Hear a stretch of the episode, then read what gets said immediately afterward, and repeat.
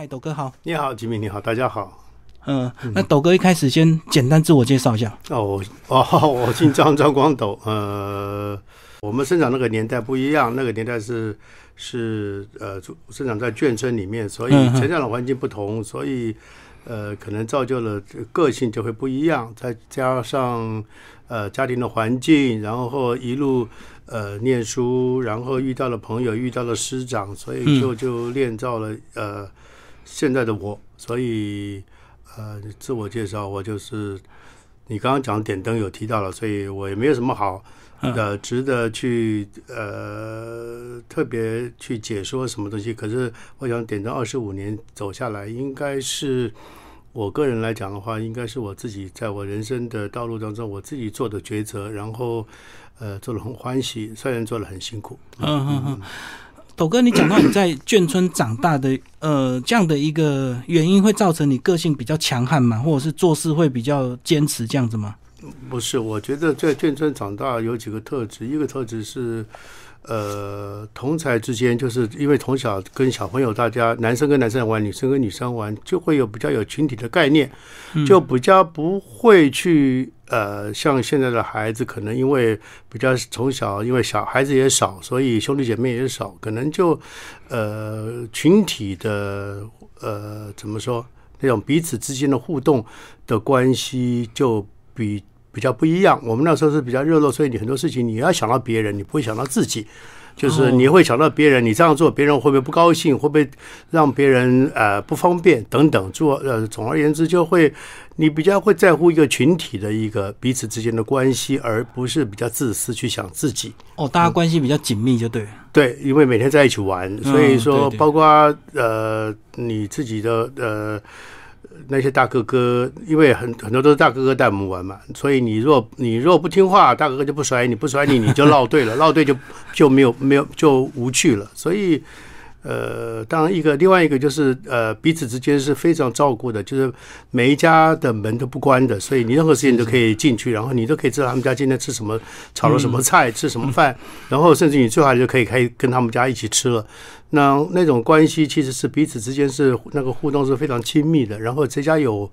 发生问题，然后大家都会同时去帮忙，同时去帮助啊哦，所以那种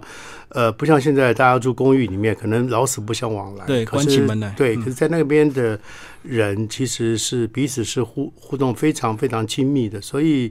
也养成我后来也觉得，就是说呃，其实。呃，要有感恩的心，因为他那种人，你当你家发生事情，人家来帮你忙，我觉得那种呃，在呃关键时刻，嗯，有别人来关怀你，那种感觉非常非常的美好，所以可能跟我也造成我日后会做点灯的一些呃呃一些比较不知不觉中所落下的痕印吧。是是是，大家感情比较紧密，这样互相帮忙。可是做坏事的话，也会很快就。还没回到家就传到家里去，对不对？哦，那很快啊，那会死的很惨，对，嗯嗯，就被打的很惨，这样子。对对对，嗯嗯。所以斗哥后来是怎么样的原因让你这个开始来做点灯这样的一个节目？因为我是从日本回来，我从我在日本待了十二年，那回来以后，呃，很长的时间，嗯，不适应，就是每天跟自己生气，那个生那个气是非常非常的强烈。比如说你坐计程车。呃，司机跟你聊天，你觉得哎，他很可怜，一天到晚关在这个车厢里面，那么小的空间，需要有人跟他聊天，就跟他聊。然后他问你，所以最近要选立法委员，你要选蓝的绿的？一开始我也傻乎乎，哦，我说我父亲是军人呐，所以我当然选蓝的。然后就被骂说蓝的这么烂，你怎么会选蓝的？什么什么什么之类的。后来上车我就乖了，我看他的名字，听他的口音，我想，哎，他应该是绿的。他问我的，对我就说，哦，我们那个选区有一个绿的不错，我可能会选他。结果也猜错边，然后又被骂说这个绿的就会造反，也不会治国，你选他干什么？后来再上车，我就冲，我就更更以为自己很聪明。你知道，他问我，我就说哦，我不选。然后我以为这样应该安全了，结果也被骂，就是因为你们这些人不关心台湾的政治，台湾才变成这个样子，冷漠。对，所以我后来就我就想，所以我在日本不管怎么样，你坐计程车，虽然计程车很贵，可是基本上，当你尤其是你上计程车的时候，计程车司机他对客人之间他那种互动是非常非常尊重你。他上车，你上车，他会用敬语跟你说话。嗯，是是。然后他要听收音机，他不会马上开。他会回头问你说：“请问你我能不能开收音机尊？”重你，你如果说跟他说：“我刚刚下班，我很累，我不想听任何声音。”他绝对不会开。是，然后到了站里以后，他一定用敬语跟你说：“感谢你的搭乘。”嗯，然后我想，我台湾的计程车司机不要说这么有礼貌，我觉得应该是尊重吧。就是你要跟我聊天，我跟你聊，可是你怎么可以骂人？然后我我陪你聊天，我不收你的谈话费，然后我我要付你车钱，我还被你骂。全世界大概只有台湾了，所以类似种种，就我觉得台湾社会变了。那个变的是以前的我对于台湾社会那种彼此之间的关心跟互动，呃，不见了。然后我回来的时候，刚好是台湾股票最。最夯的时候，所以大家见面一定问你买哪一，你你自己买哪一支，嗯然后你有什么名牌，然后见面一定是比名牌，然后比你最近买房子，你的一平多少钱，你换了什么车。可是嗯从来没有人，真的没有人会讲说，我最近看了一本书，这本书非常好，嗯呃，对于亲子关系非常非常的有益。睡觉前念一篇给小孩小孩子听，对亲子的关系有非常好的，彼此都有都有进步。或者是有部电影很棒，应该给带老妈妈、老爸爸去看，因为那是讲的是老年人的这个问题。是，没有，所以我后来想说，那台湾社会变成这样子，应该就是大家汲汲营营的往前冲，呃，只会想到物质，不会想到精神。所以因为呃，因为这样子，所以说因为都积极往前跑，所以不会停下脚步来看看自己的来时路。如果能够不时的停下脚步，回头看看自己来时路，会想到说，我能够走到今天，能够成家立业，能够买房子、买车，其实一路下来有多少人帮助过我？嗯，那如果这个人如果说能够经常回过头来去看看往来时路，呃，想起来就要打个电话去关怀自己的呃点灯人。呃，为什么叫点灯呢？就是人的一生起起伏伏，那、你顺的时候就像白天有路可去，不顺的时候就像黑夜呃无路可走。这个时候只要有一个人呃说了一句话，让你哎知道你要转弯了，哎可能会提醒你，让你知道你有另外一条路可以走，甚至于他帮你很大的忙，把把你从你摔下的深深深渊里面把你拽上来，他就等于是在黑夜里替你点了一盏灯，让你有路可去，所以才叫点灯。所以说，如果我们做个节目，呃，能够打了那个 slogan，就是知道感恩的人不会变坏，知道感恩的社会不会变乱。呃，我想我们的社会会不会比较好，会比较融合，然后那种彼此之间的对立，乃至于那被物欲所掩埋的那个嗯那种呃不好的感觉，是不是能够改善回来？所以才会想到那来做点灯这么一个节目。嗯董哥刚刚讲到二十五年前那时候蓝绿有斗到这么厉害吗？因为开始了，因为那时候党党外人士什么开已经开始了，哦，而且广播广播已经开始已经开始分裂了。嗯已经已经非是已经呃非常明非常明确了。嗯是是是，好，那二十五年其实蛮长的一个一段时间，那节目也是起起伏伏，对不对？对。那一开始最早在华视做，对，嗯，我们华视做了五年以后，然后因为华视内部换老板，所以一朝天子一朝臣，理念不同，呃，也不是理念不同，就是总是会有当权派跟非当权派嘛。那我们是以前任的节目，所以很自然就被被排被排挤对，嗯然后就说不做了。然后一不做，报纸一见报，第二天中视就打电话来说，这么好的节目怎么可以停？嗯嗯华视不要，中视要，我们就搬去中视，嗯搬了两年。两年以后，我们金钟奖有入围，可是没有得奖，然后中视就说那我也不做了。然后可是没有想到，我们那时候主持人是肝癌复出的高金素梅，她在我们主持的节目当中，她就去选立委，结果华视呃中视跟我说不做的，呃隔两天投票，没想到高金素梅当选。所以一当选，嗯呃，这个整个的人人情都就不一就样了，不一样，对因为他是主持人兼对，所以 呃呃，中视当然，因为中视的总经理那时候高金马上我们两个开马上开紧急会议，高高金呃素梅就打电话去中视给总经理，总经理说这么好的节目怎么可能停？你等一下，我待会给你回话。了解一下，对，结果十分钟以后还是没有电话来，我就跟他说，因为决定权不在他没有管，是下面的人在管，嗯，所以这个事情他不可能翻牌。对，所以那时候苏梅问我怎么办，我说那就打电话回华视，一打回华视，华视马上主管说，点灯就本来就是这个华视的女儿，马上回来，对，所以我们就又回华视，一直做到十周年。我们十周年特别节目做完以后，苏梅才那时候就是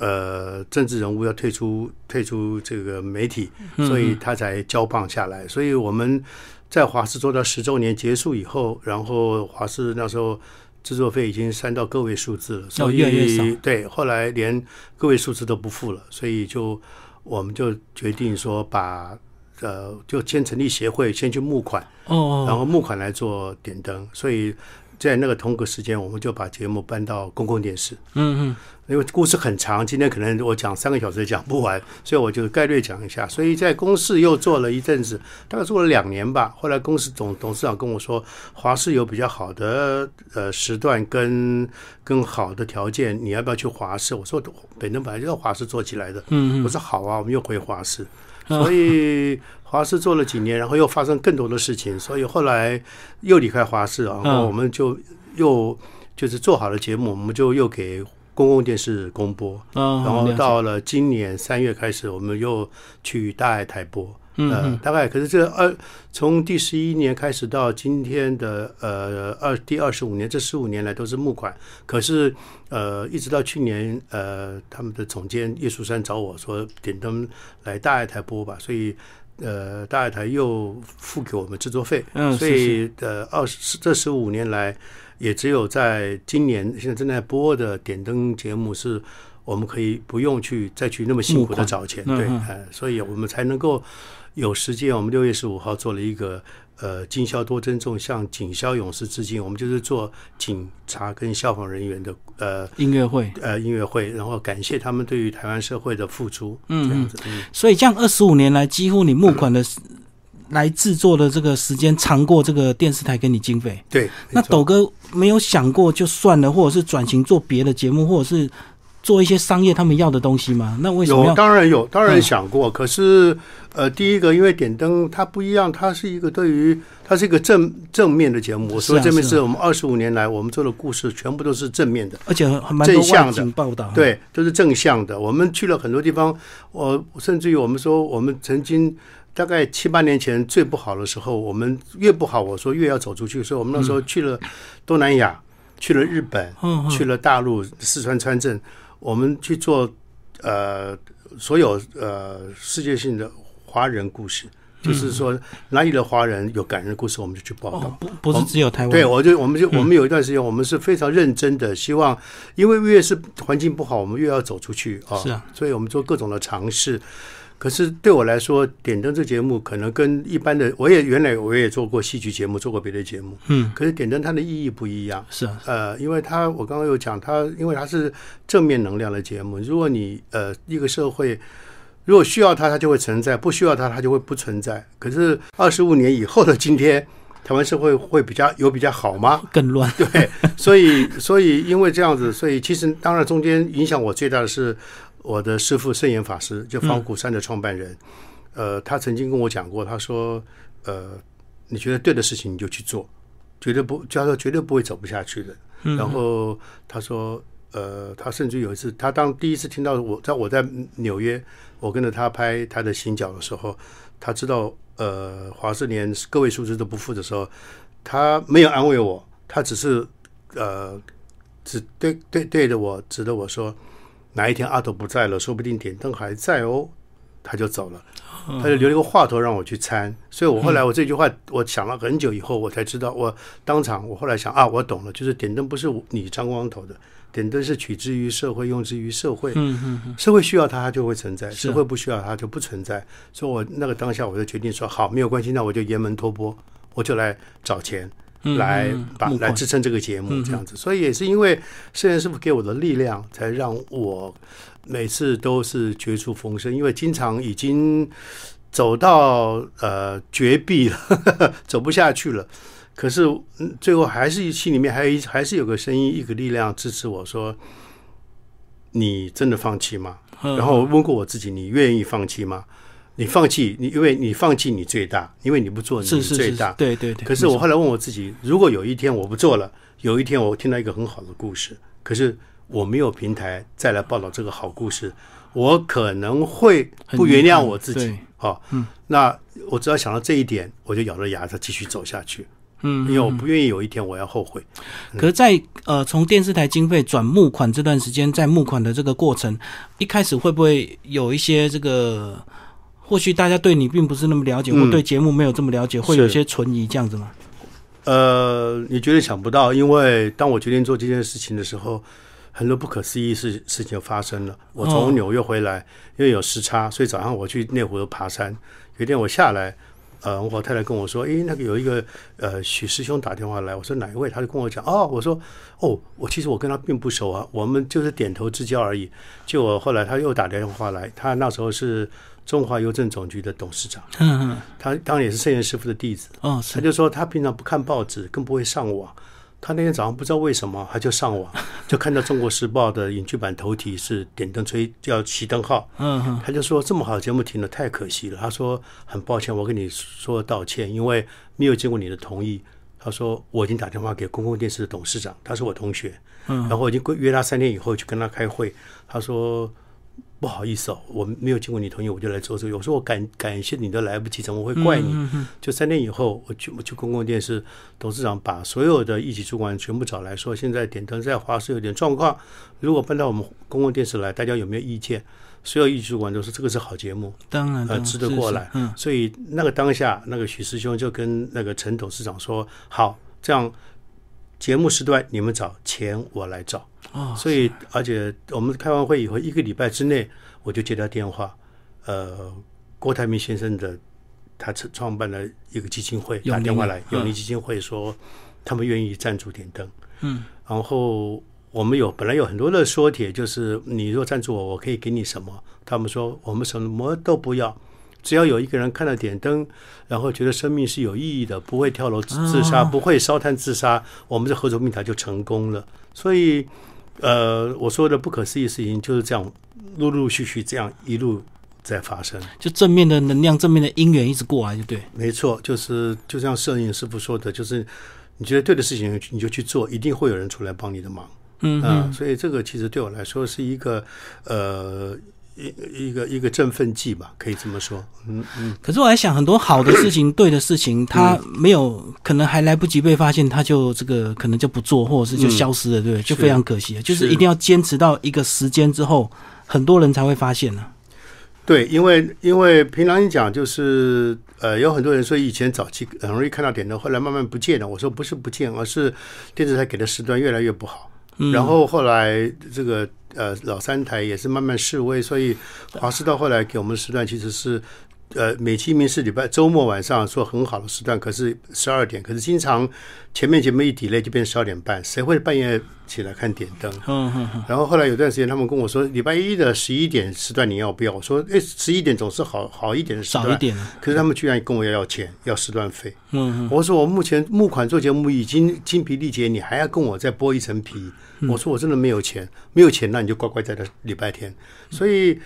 呃，有时候也会叹息，就是说我们很多呃曾经做过大卫，在电视台做过大卫的人，他其实他们很多的着眼点都是在往利益上靠拢。当然，也许他的位置大概需要拿出很多的数据给老板看。嗯，可是我觉得你那么多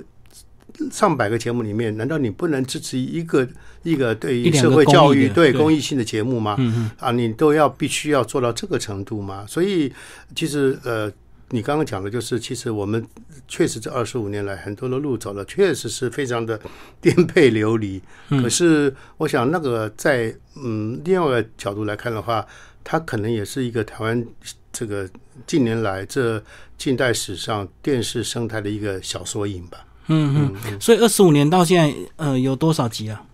上上千集集。吧，因为以前周播一年五十二集，嗯嗯，二十年是不是就超过一千集？哦，是是是，对，然后后来我们虽然有有有，我们中间有四年，我们是因为呃募款越来越难，呃募不到钱，后来我自己身体也出现状况，所以后来就决定说，那我募多少钱做多少事，所以我们一年做，后来我们一年做十三集一季，嗯，做完以后，我们我做完以后，把这个录影带送到公共电视，公共电视播出，这样子。然后公共电视再补贴我们一点钱，大概五万台币左右，这样子一集了。哇，上千集耶！对，所以斗哥要不要讲讲第一集？第一集白冰冰，我有哦看到你演讲分享，对对对对，其实第一集白冰冰，呃，其实我们原来第一集是放圣严师傅的故事，对对对所以那时候呃对，所以后来华视的那个主管就是企划组组长问我，葛组长问我说，你为什么要放呃？那要放圣严法师的故事，他说你是佛教徒，我说我不是，我说因为他的故事太精彩了，因为从小没有饭吃，出家为了吃一口饭，可是出家以后，慢慢慢慢开始被老和尚骂的，开始有智慧了，然后知道念书的重要，然后去上海念佛学院，念佛学院念了一半还没念完，结果国共内战。然后怎么办？因为所有人都知道共产党不准宗教自由，没有宗教的，所以间，所有人都说，那唯一的路就是到台湾，跟国民党去台湾。可是你不要说你有钱了，你有钱都买不到机票，你不要说没钱的这些出家人。后来就有一个善知识建议他们说，唯一一条路就是换下身身服，从穿军从军 穿上军装，所以他们那时候就有一些一些出家人就决定穿上军装到台湾来，所以圣严师傅就是其中之一。嗯，可到到台湾以来了以后，他想尽办法要要要要退伍，然后要再度出家，嗯。所以也是一路下来，也是很多人帮他忙。他中他中他居然也也退伍了，他退伍了隔天就二度出家，然后自己闭关以后，然后自自学日文。我在日本日本待过，那个日文之难学哦。可是摄影师傅居然可以闭关自己学日文，自学居然拿到入学许可，然后去日本，他没有学历，居然拿到拿到入学许可，然后用六年念到了硕士跟博士。嗯我要混一个硕士，已经混了五年，真的已经呃花了吃奶的力气。可是我就觉得他，而且他念完书以后回台湾，结果他说他是一个考到驾照不能有没有车开的人，因为那个时候没有任何学校愿意接受一个出家人来当来当教授来当来教书，所以他就到美国去弘法。去美国弘法，又碰到了他的点灯人，然后支持他，然后让他开始在在纽约开始开始呃呃立足，开始被关注呃对就可以就开始做一些呃弘法的事情。就是说他这一生起起伏伏，可是很精彩，就是跟点灯的故事一模一样，嗯就完全完全显显露了点灯的故事。后来华氏说。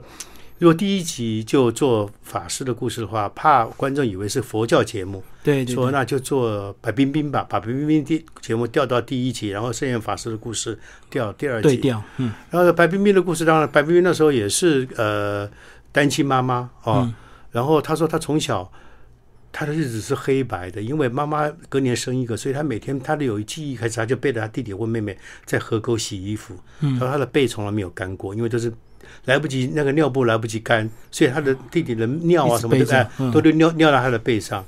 所以他，然后他经常被他妈妈打，被他妈妈修理。他觉得他，他说那么小，他就觉得人生没有希望。嗯一直到有一天，有一个老贝贝，他说那个叫老贝贝，就是一个老的退伍军人，经过他老家，老农民，嗯经过他家，然后跟他妈妈说：“你能不能住我一个床位？我给你钱。”妈妈就很高兴，因为有收入嘛，就让老贝贝来。可老贝贝进来没有多久，刚好过年，然后老贝贝居然把他们呃白冰冰他们所有的姐弟通叫来说，一人给他们一个红包。所以白冰冰拿到那个红包那一刹那，他忽然觉得说，他的人生有希望了，因为觉得说，我这个红包里面不不知道多少钱，可是我可以买垫板，我可以买铅笔，我可以去念书了。阳光透进来，对，嗯。所以他都非常感恩那个老贝贝。可是后来因为就离散了，没有见到面，所以我们就去帮他们哦去，找找他那找个老贝贝。呃，后来找到那个老贝贝了，可老贝贝已经往生，在一个塔里面，所以白冰冰带了白小燕去祭拜白这个老老贝贝，对。嗯所以，然后那一次我第一次看到白小燕，可是我会赞叹，我们所有人都赞叹白冰冰把白小燕教的非常好，嗯。非常有礼貌，然后叫到人一定会叫叔叔、叫阿姨哦，然后他把跪在地下跟着白冰冰呃烧纸，然后他跟着妈妈说谢谢贝贝，不是老贝，不是不是爷爷的话，我妈妈可能她的人生就会不一样。那那一刹那，那个故事出来，其实是非常动人的，因为白冰冰你也知道，他会非常会讲故事，然后当然我们很多的外景在穿穿插进来，对，所以呃白冰冰那一集其实做完以后，马上就会得到很大的反响，所以我们大概播了三季以后，那个电视台内部就就有声音出来，就说因为一播完每次一播完节目，那个电视台电话就不停的响。观观众回应啊，对，就开始打电话，甚至于说要捐钱给谁给谁。是是是，所以呃，我也不知道，我们其实那个时候你没有时间去思考说节目做出来以后能够做多久。可是当你头抬起来喘一口气的时候，发现哎，节目已经被关注了。啊，所以后来变成华视的招牌节目。我们金钟奖入围啊，然后所有的什么奖，然后华视奖每年有华视奖，我们是必然得华视奖的。所以，呃，你要说一分收一分耕耘一分收获吧，所以也在不知不觉中。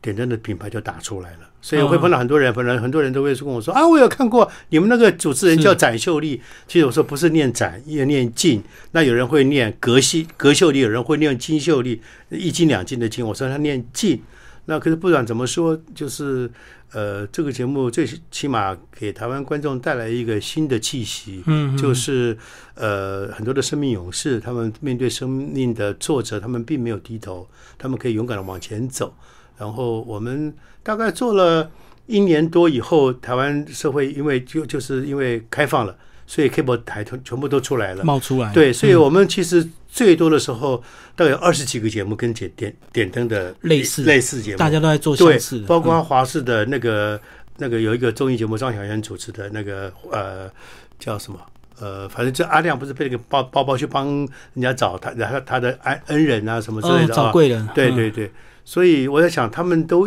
呃，他们的节目制作费这么这么高高，我们制作费那么少，我觉得我要换一个方向，所以我就很自然就转到关怀面了。我们去做器官捐赠，我们那时候就二十五年前，我们就我们二十四年前我们就开始做器官捐赠，然后很早的想法对，然后呃，肝脏移植，肝脏移植是台湾大概在全世界医学里面呃非常先进的国家啊。然后我们去做硬化过可以在骊山，因为农药大量农药哦影响到对呃会他们就已经快就快要要就已经要要通通这大概已经灭亡了吧，所以我们就到骊山去报道这些节目，所以我们开始我们就我们就开始走关怀路线，生态的对。就是人跟人之，我们就人跟人之间的感恩传到人对土地的感恩，嗯嗯嗯，所以那个路就忽然间就越来越广，越来越开了。对，呃，所以我我就今天回头去看，当然很重要一件事情，是因为因为做点灯，我认识圣严师傅，然后我呃隔年我我就呃。这个跟他皈依，我就成为佛弟子。然后我又帮师傅在中视做了另外一个节目，叫《不一样的声音》，让摄影师傅跟社会各个呃呃怎么各个阶层不同的呃成功人士对话。我们可以谈婚姻，可以谈家庭，可以谈事业。嗯，所以所以呃，后来那个主持人后来前面两年是作作家，后来是叶树山主持了八年，所以。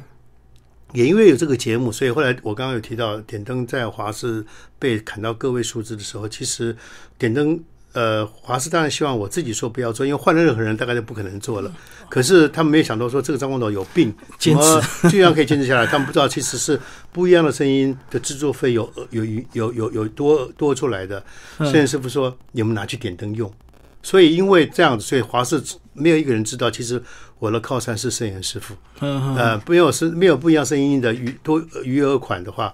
我点灯真的做不下去。拿去用，对对对对。所以这二十五年来，其实起起伏伏，但是最终还是会电视台，毕竟还是有一些商业考量，或者是说换人之后，他总是要砍掉一些旧节目嘛。对对对。但是贵人更多了。是没错，没错，没错。其实我我觉得还有一个观念，就是说，呃，因为我在日本待很久啊，所以我待了十二年，所以我觉得，呃，中国人跟日本人最大不一样，就是中国人急着把旧的东西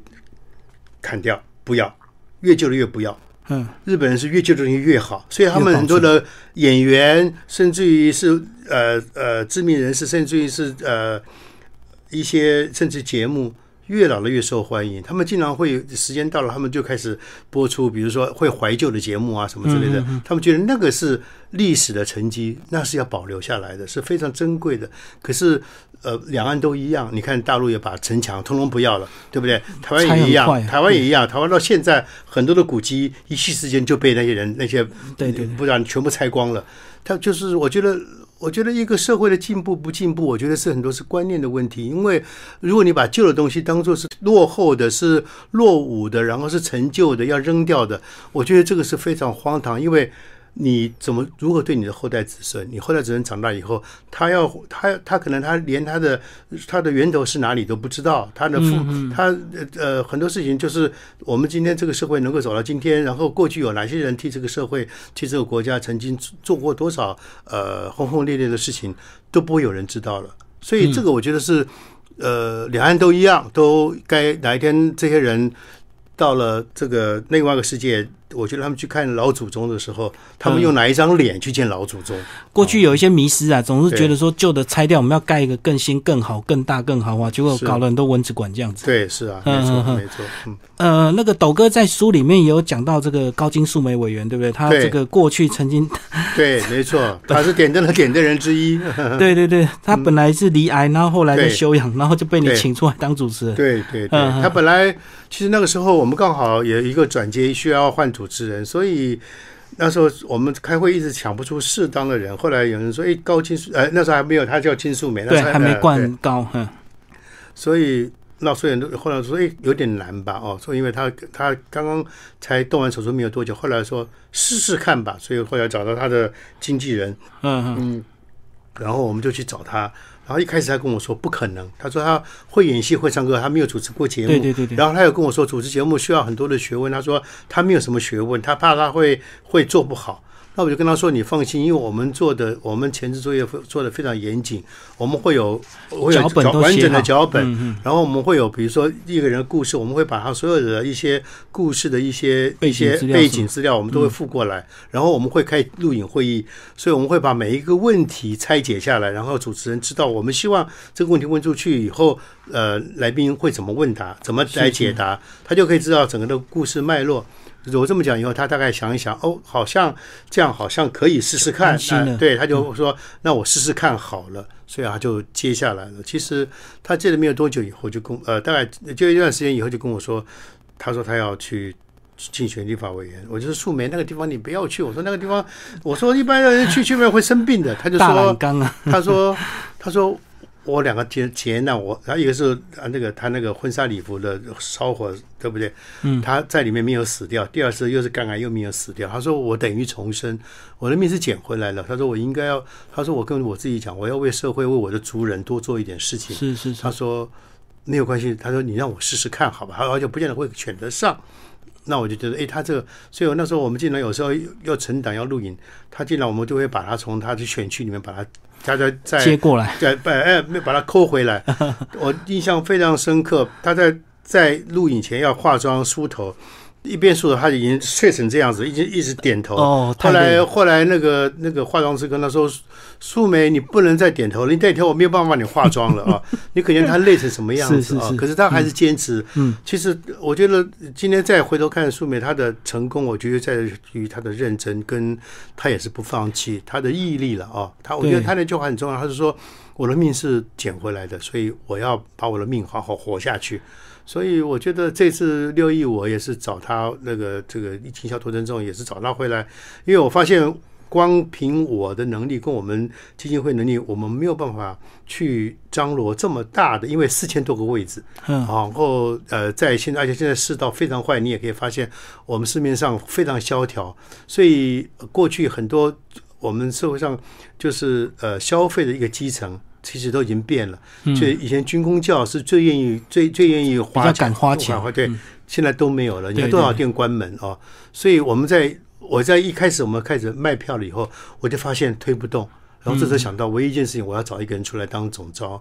对，我就找到高金素梅。所以素梅一开始跟我说：“他说，斗哥，我的名字让你用没有问题，你要怎么用都可以。”他说：“可是我可能要开始，要开始要要跑跑选区了，我可能没有那么多时间。”我说：“没有关系。”我说：“你我不要用你很多时间，可是我是希望你真的能够登高登高一呼。”对对对。所以你知道吗？素梅多多够意思，他就说：“好，斗哥这样子，我来当总招。”他说。呃，你多少？你要有多少票？我说大概四千张坐票。他说我先来认购一千张。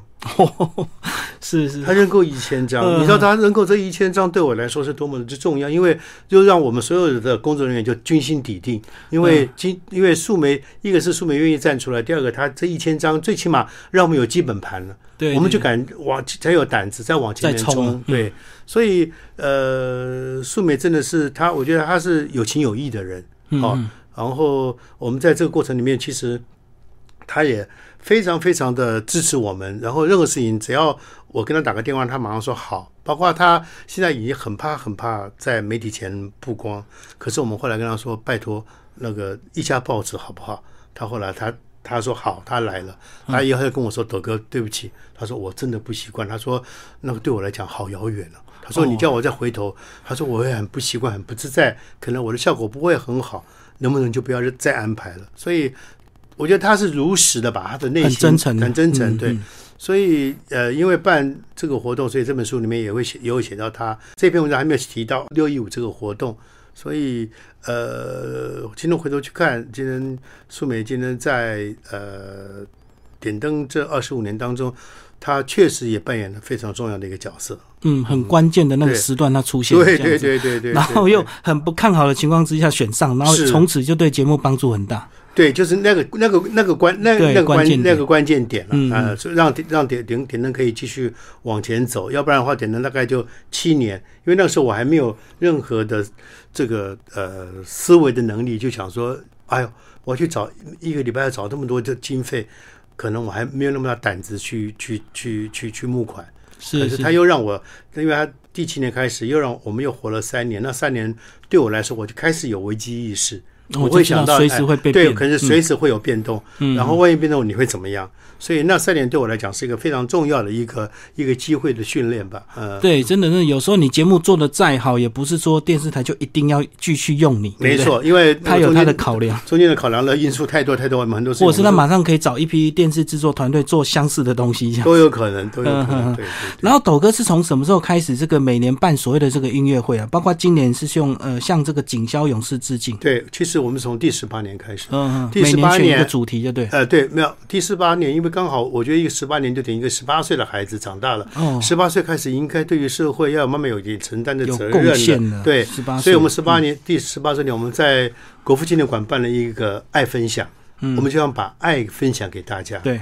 所以我们在那边，我们在国父纪念馆办了，也是办了音乐会。我们其实那那一次我们也办了，我们缅怀很多我们社会替我们社会贡献的一些音乐人。凤飞飞那时候我们也办了，我们他的哥哥、他的子女都来现场。就是来缅怀这么一个对于台湾社会以不可磨灭的一个一个好的歌手啊，嗯包括盛之女士，她也是台湾流行音乐里面不可少的一个一个是著名的作词人。我们做了很多，然后点灯等于十八年来在点灯节目里面发光发热的来宾的故事。然后我们请歌手，什么殷正阳什么，他们再来演绎这些人的歌。然后呃，十九年因为募不到钱，那没有办法，十九年就休息。哦，停办，呃，停办。然后二十周年，二十年我们在大安森林公园也没有钱，可是我想说，去年没有办，今年一定要办。刚好那年发生捷运杀人事件，正解啊，对，嗯所以我们后来我们在大安森林公园，我们办了爱拥抱，就是说希望父母不要呃嗯这个以为不管孩子呃让孩子自由，让他在房间里面就是就是对他好。他在做什么你都不知道，然后甚至于要加倍的去关怀，尤其是这个青少年，然后他们心里面有有什么样的挫折跟什么的障碍，要要用爱去去给他们行动去拥抱对他，对对，，所以可能那次也是没有钱。后来我一个学弟就问我说：“你要多少钱才能够办这场？”我说：“我就算不请乐队，我没有任何的现场的装备，我最少最少，你光是音响，光是灯光，基本开销对，就要开销。我说没有没有五六十万下不来，就要过了两天，他汇了六十万给我。嗯哼，呃，就我一个学弟，实新的学弟叫吴忠新，所以因为他的六十万，让我们那年也虽然虽然没有乐队，我们用卡拉唱歌，我们也做了非常非常非常感人。可是那一次公共电视也来转做全程转播，嗯哼哼，后来隔年是呃二十一年，二十一年是那一年是抗日胜利七十周年，嗯可是全台湾静悄悄，没有没有任何声响。然后我就觉得说，历史不可以忘记，你不可以历不忘历史，不是为了要报复要报仇，而是不要让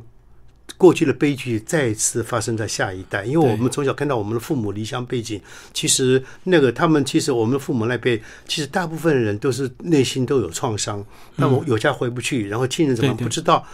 我觉得那个的战争的阴影，我觉得我从小我看到了，所以我说，可是这个七十周年是多么重要一件事情，居然全台湾静悄悄。后来我就想到我师傅讲的，没有人做的事情就我来吧，我就说我们来做，所以我们就做了《哥哥爸爸真伟大》。啊，是是，啊、所以那一次我们也是在中山堂办，其实我们四处碰壁，我们找不到场地，我们甚至于连这个你如果不好，你可以事后后事后可以修掉。国防部原来一一都跟我们一起开很多会，他们都说你们哎你们案子很好合作，一直到最后的最后他们撤了，他们说不愿意让外界认为国防部跟民间有任何的瓜葛，然后我们就我说好，那没关系，他可是更有趣的是那个负责的负责的那个长官临去的时候站起来跟我讲一句话，那个那句话把我给激活了，他说我们撤了以后，你们大概做不下去了。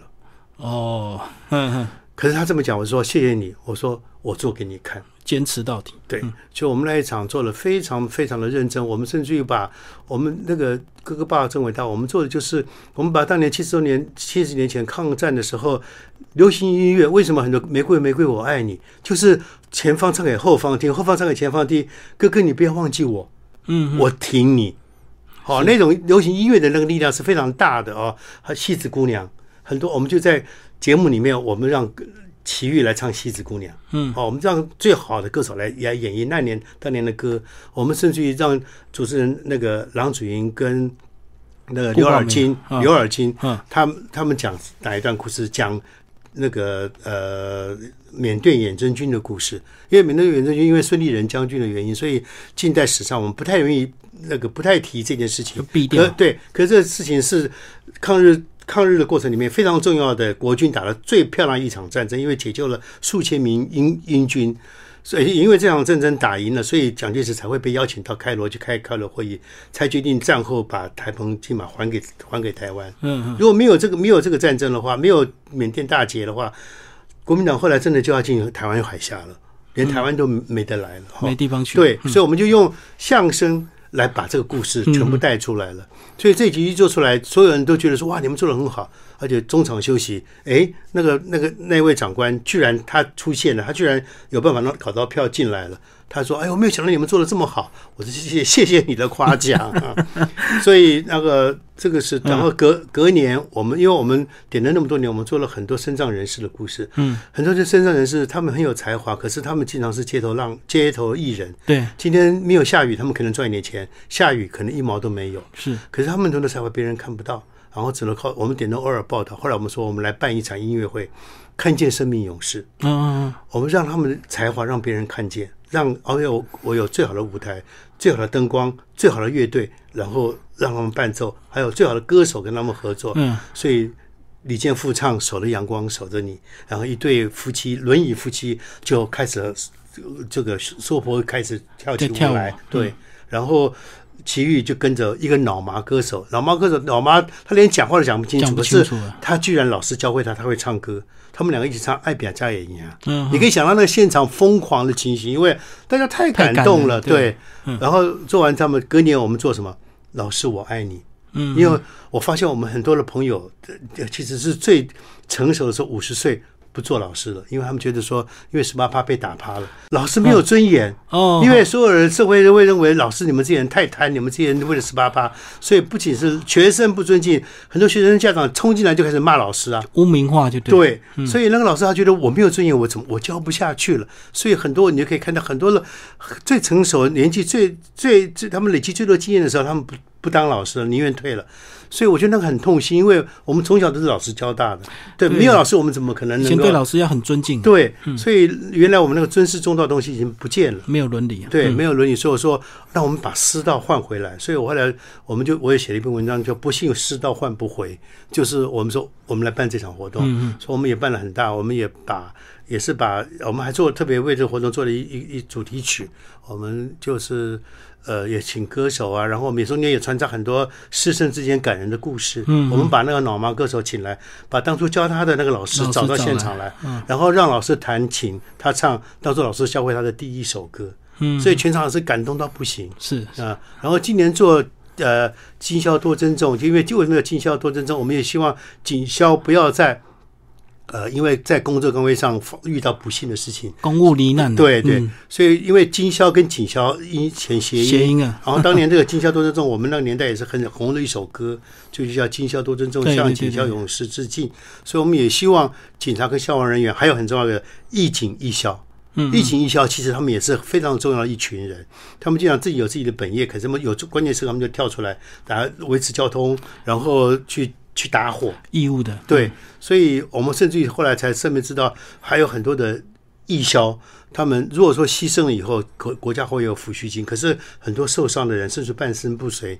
没有人管，嗯嗯嗯，就没有人关怀了。所以我们讲说啊，那我们来办这场演唱会，我们有多余的银银，我们就捐给这他们这个这个这个、这个团体，能够最少嘛让他们知道说人间有温情。然后还有一个，我们希望能够让很多的现现在正在就读的警察学校、警专跟警察大学的学生、老师跟家长来到现场，我们希望他们看到，就是说，你看，我们都已经知道警警校的努力跟对社会的贡献，你们将来也要担当社会的大任。加油，我们替你加油。嗯嗯，然后我们也要邀请一部一一一些很多是退休的警察跟消防人员，就是你们为社会贡献这么多，你们辛苦了。那我们希望你来现场，然后我们希望能荣耀你，让你让你们看到，哎，我们做了这个节目是来歌颂你们的。所以我们在里面，我们也有有我们警察跟消防各做一个一个算是一个主轴，一个是去年年底一个叫一个王黄呃呃冠军，他就是因为。那个在高速公路处理交通事故被后被面撞后车撞了，嗯然后脑死，后来父母把他器器官捐赠去捐了，对，所以我们一个是做他的故事，一个是做一个叫于太运，他叫高雄气爆，气爆对对对，消防人员，嗯。对消防人员，然后他脸全部都被都被烂掉，现在手还是这样子，就张不开，萎缩，对。嘴巴也是一必须要闭上，然后张张口做复健，可是他两年以后，他居然又回去又去打火了。回去工作岗位，对嗯，所以我觉得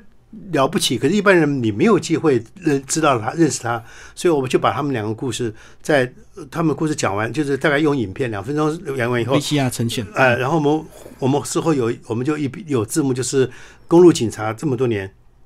牺牲的人民，我们就往也也通通就是通通上来，然后呃消防人员也是一样，就是高雄气爆呃上升的这些勇士。然后还有说向所有的勇士致敬，对对对。呃，，就是我想很多人看了会感动，所以我们做完了，还有很多人要继续捐钱，嗯。要捐给那个那个义义消，所以本来我们呃那天当当场没有没有募到很多钱，大概牧场我们现场我们全部用抖内投投投币投钱，那比较有限的对，现金，可是没有想到我们居然有有募到将近三十九万，哇，现场。现场可以送那么多，而且人家是嗯丢桶子而而已哦，所以我们就吓一跳，怎么会有这多？然后高金委员。素梅她个人捐十万，嗯可是我当场我的好朋友在我后面说不要讲我名字，我捐十万。嗯嗯，然后没有想到说，我的另外一个好朋友从台中专场专程来台来台北来看的看的，他捐二十万。嗯，然后又有一个人跳出来说，那个呃简文秀老师居然说我要捐二十万，说我们已经破百了。嗯嗯，所以我觉得我们社会其实是大家还是有温，大家绝对是人心其实是向善的，可是我们永远唱衰，我们的媒体永远在报负面的。嗯，所以你如何让这些正面的人能量出得来？所以我觉得很可惜。可是，呃可是我就我也很后来我们我们的团队也说，他们也很欢喜，就说我们庆幸我们做了这件事情，嗯因为最起码我们有人看到了。是啊，看到我们对于警校的这个，我们对他们致敬，乃至于呃说，我们虽然现场没有做现场传播，可是公共电视也来做实况录影，就将来也会电公共电视事后播会播出。嗯对，我想不管怎么说，我说呃，点灯虽然二十五年来，我们其实一直是一个。你如果说它算媒体的话，它是一个非常弱势的媒体。可是好在我们有坚持，我们没有，我们没有放弃。对，因为如果放弃的话，很快大家就忘记了。是是没错，嗯而且警校有时候这个救灾如果慢一点会被骂，那如果受伤的话，其实新闻关注度只有一两天而已，对就没有人会去想他事后他们家庭怎么生活。没错，没错，真的嗯是这样子。所以，所以我们对于社会很多层面，我们的关怀，其实，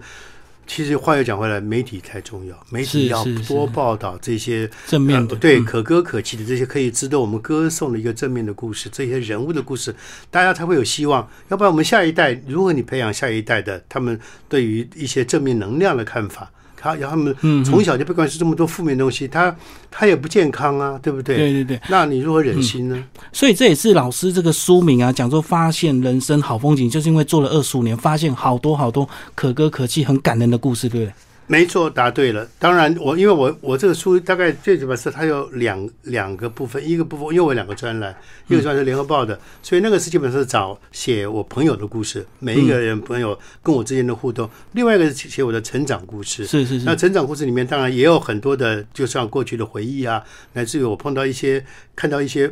风景。我终于有一篇不是看到一堆，有一天看到下完雨后看到一个一主持人三个人，然后那个小孙子在中间经过水塘去踩，然后走到后面的爷爷开心的笑了，那个那个牙都露出来了，那个缺牙都露出来，可是奶奶走到前面一回头一看到就怒斥，